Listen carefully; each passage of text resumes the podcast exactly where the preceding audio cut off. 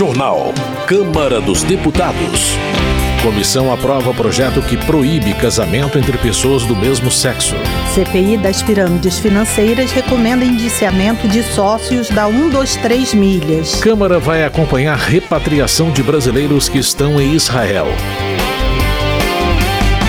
Boa noite. O presidente da Comissão de Relações Exteriores informou que a Câmara vai acompanhar a repatriação de brasileiros que estão em Israel. A repórter Maria Neves tem mais detalhes. A Comissão de Relações Exteriores da Câmara dos Deputados fiscaliza com atenção as ações do governo para trazer de volta ao país cidadãos brasileiros que estão na área de combate entre Israel e o grupo Hamas, afirma o presidente do colegiado, deputado Paulo Alexandre Barbosa, do PSDB de São Paulo. Barbosa considera que a repatriação dos brasileiros em segurança deve ser a prioridade nesse momento em que há sinais de escalada do conflito. O deputado ressaltou que, apesar da complexidade da retirada de pessoas da região, é importante manter a operação constante. De acordo com Barbosa, os aviões da Força Aérea Brasileira que resgatam brasileiros em Israel e na faixa de Gaza primeiro vão para Roma e só então se deslocam para Israel. Diante das dificuldades e da gravidade da situação, o parlamentar considera fundamental o governo coordenar as ações da diplomacia brasileira e do Ministério da Defesa, que oferece as aeronaves e demais condições para retirar os brasileiros da área conflagrada.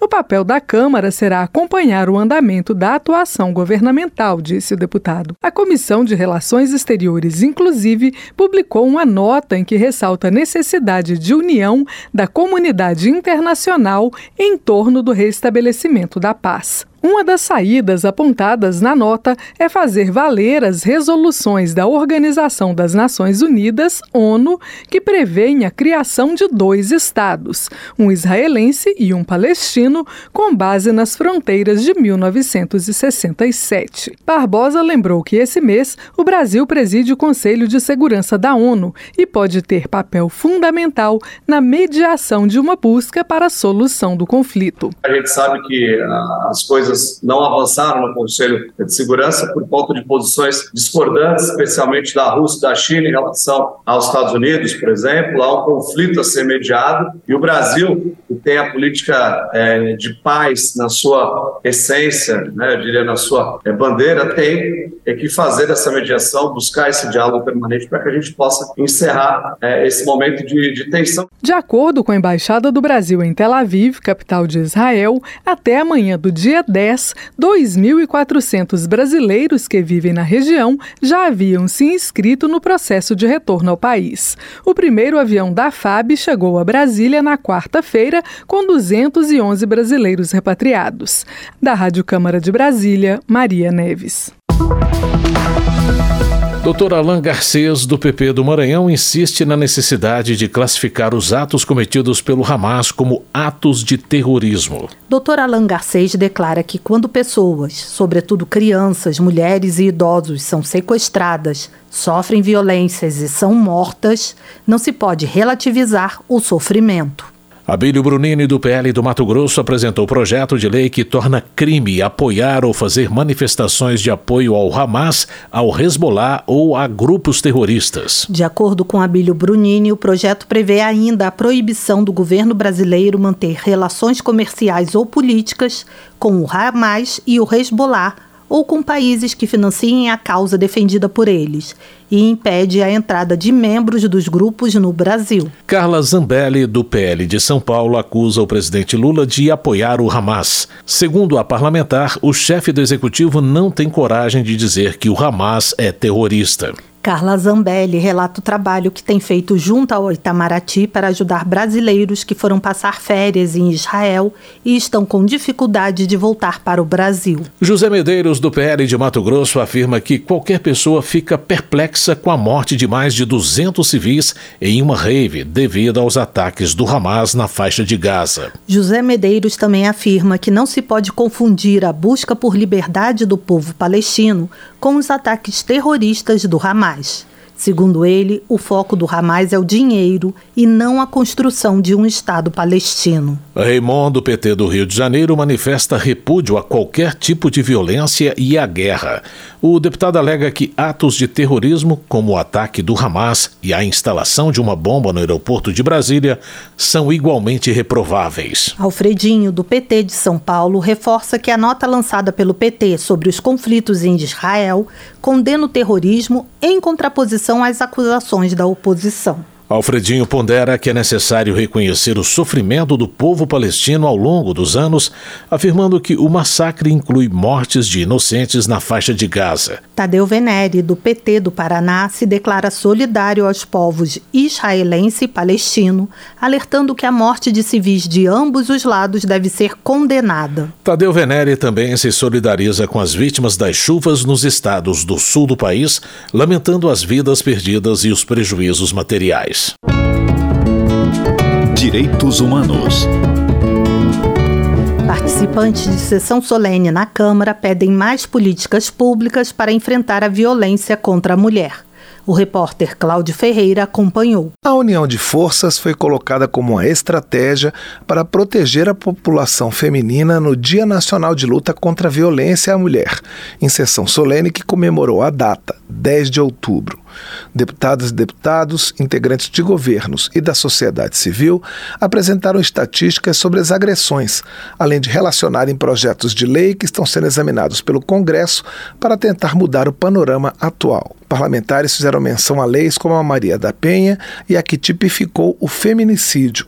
A deputada Laura Carneiro, do PSD do Rio de Janeiro, autora de um dos requerimentos para a realização da sessão solene, reconheceu que a legislação avançou, mas afirmou que o Estado tem se mostrado ineficiente tanto na prevenção quanto no apoio às vítimas e lembrou os tipos de violência que atingem a mulher. São muitas formas de desamor, da simples atenção à pura crueldade. Pesquisa do Fórum Brasileiro de Segurança Pública e da Datafolha mostrou em 2022 que a cada minuto 35 mulheres foram agredidas no Brasil. Alvo da ofensa verbal, 23,1%, chutes e socos, 11,6%, ameaça com faca ou arma de fogo, 5,1%, lesão por objetos, 4,2%, esfaqueamento ou tiro, 1,6%. A presidente da Comissão de Defesa dos Direitos da Mulher da Câmara, deputada Leda Borges, do PSDB de Goiás, lamentou que muitas ainda sofram violência com requintes de crueldade pelo fato de serem mulheres e cobrou mais recursos para as políticas públicas de combate às agressões. Nós precisamos, Congresso, de orçamento.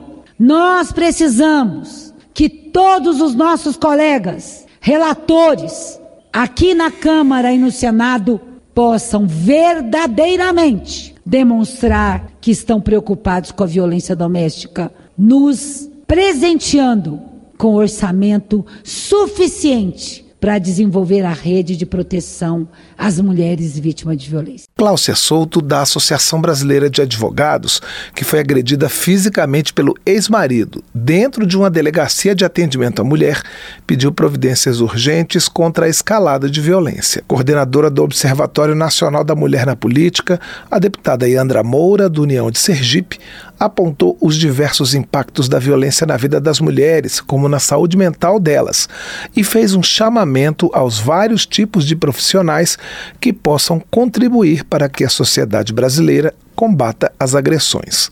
Da Rádio Câmara de Brasília, Cláudio Ferreira. Economia.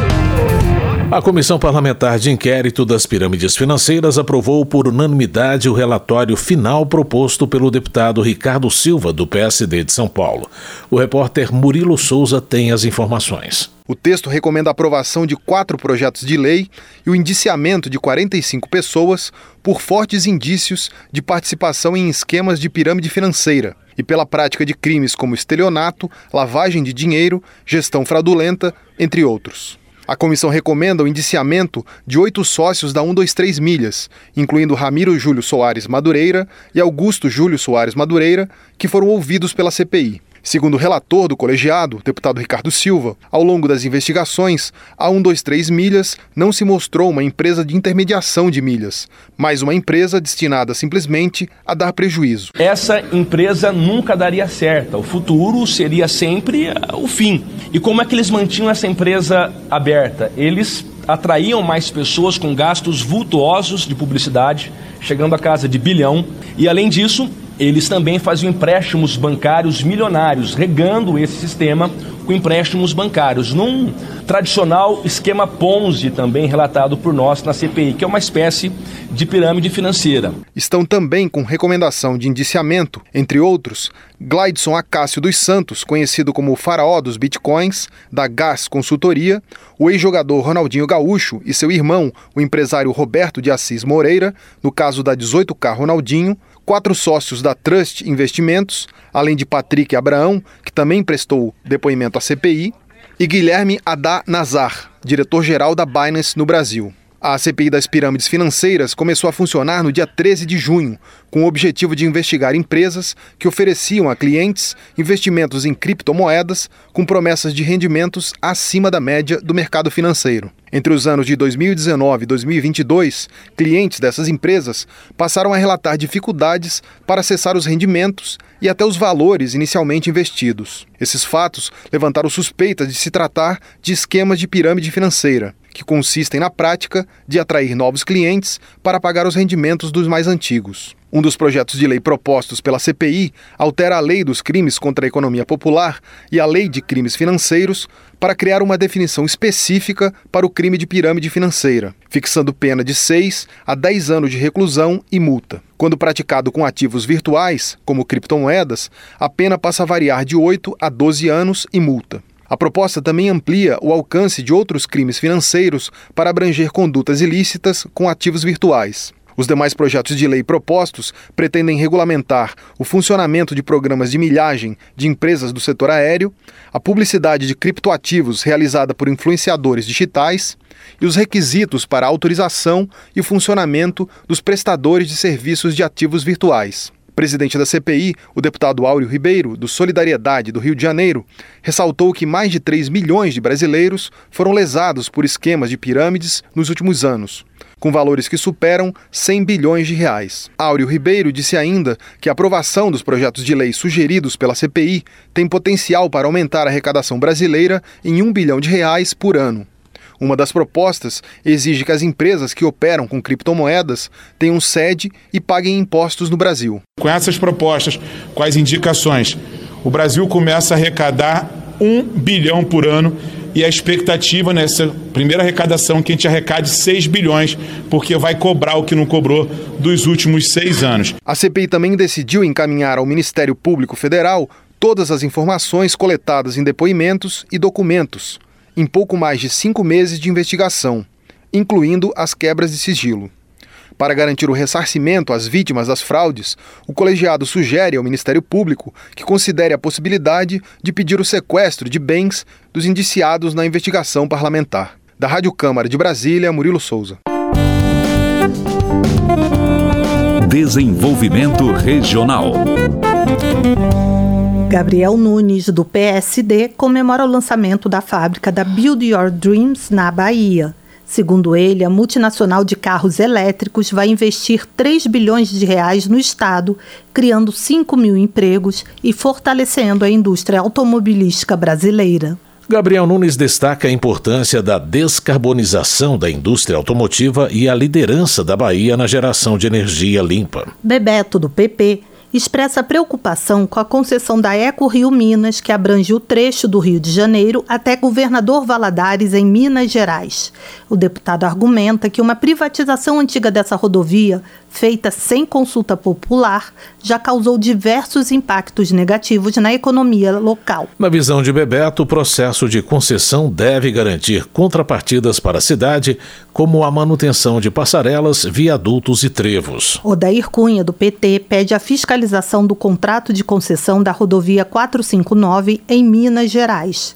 O deputado culpa o governador mineiro por ter abandonado as estradas para justificar a entrega da administração a empresas privadas, autorizando a cobrança de pedágios. O Dair Cunha também lamenta a morte de Dom Mauro Morelli, que foi o primeiro presidente do Conselho Nacional de Segurança Alimentar no país.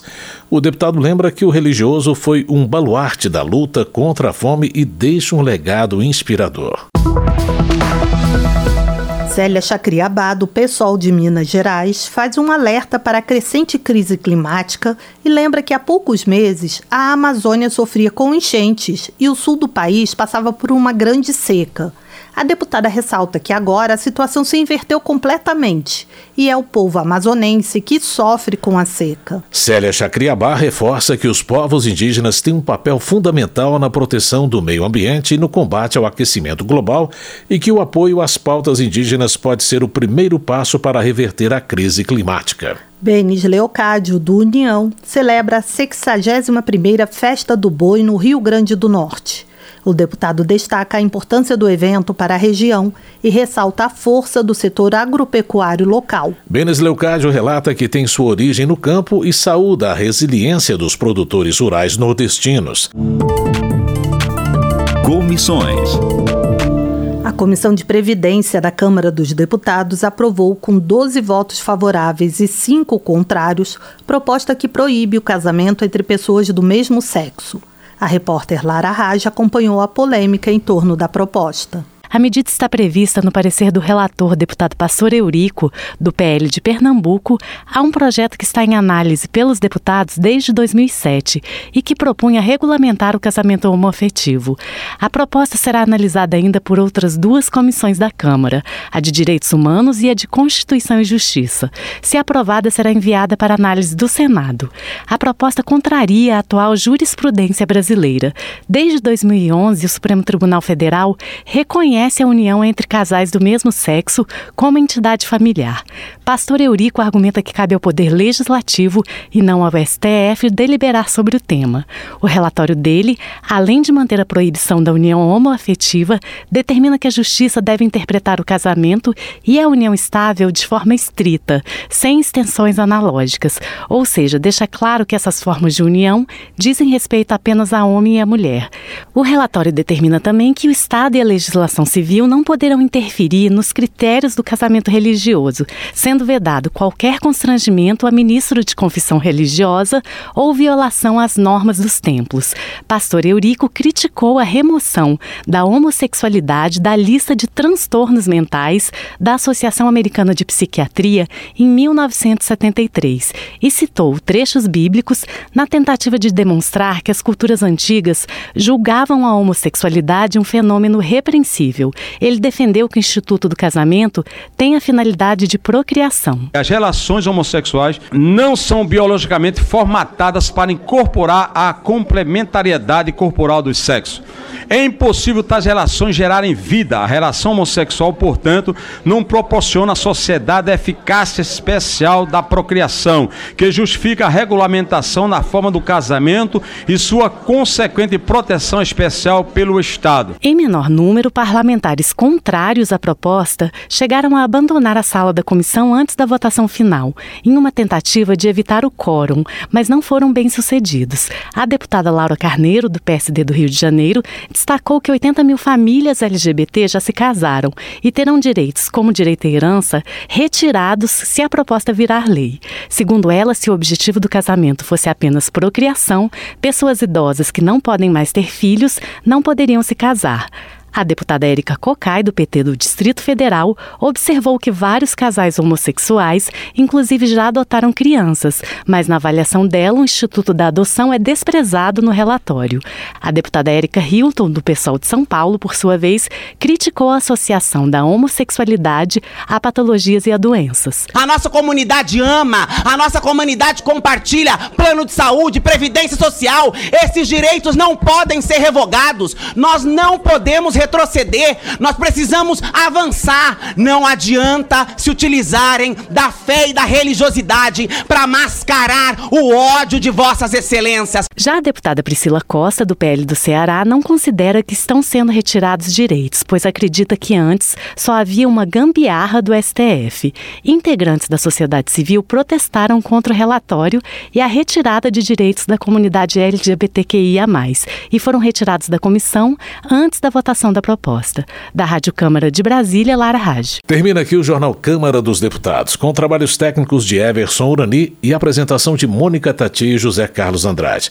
Uma ótima noite para você. A Voz do Brasil retorna na segunda-feira. Boa noite e um bom final de semana. Você ouviu A Voz do Brasil. Boa noite.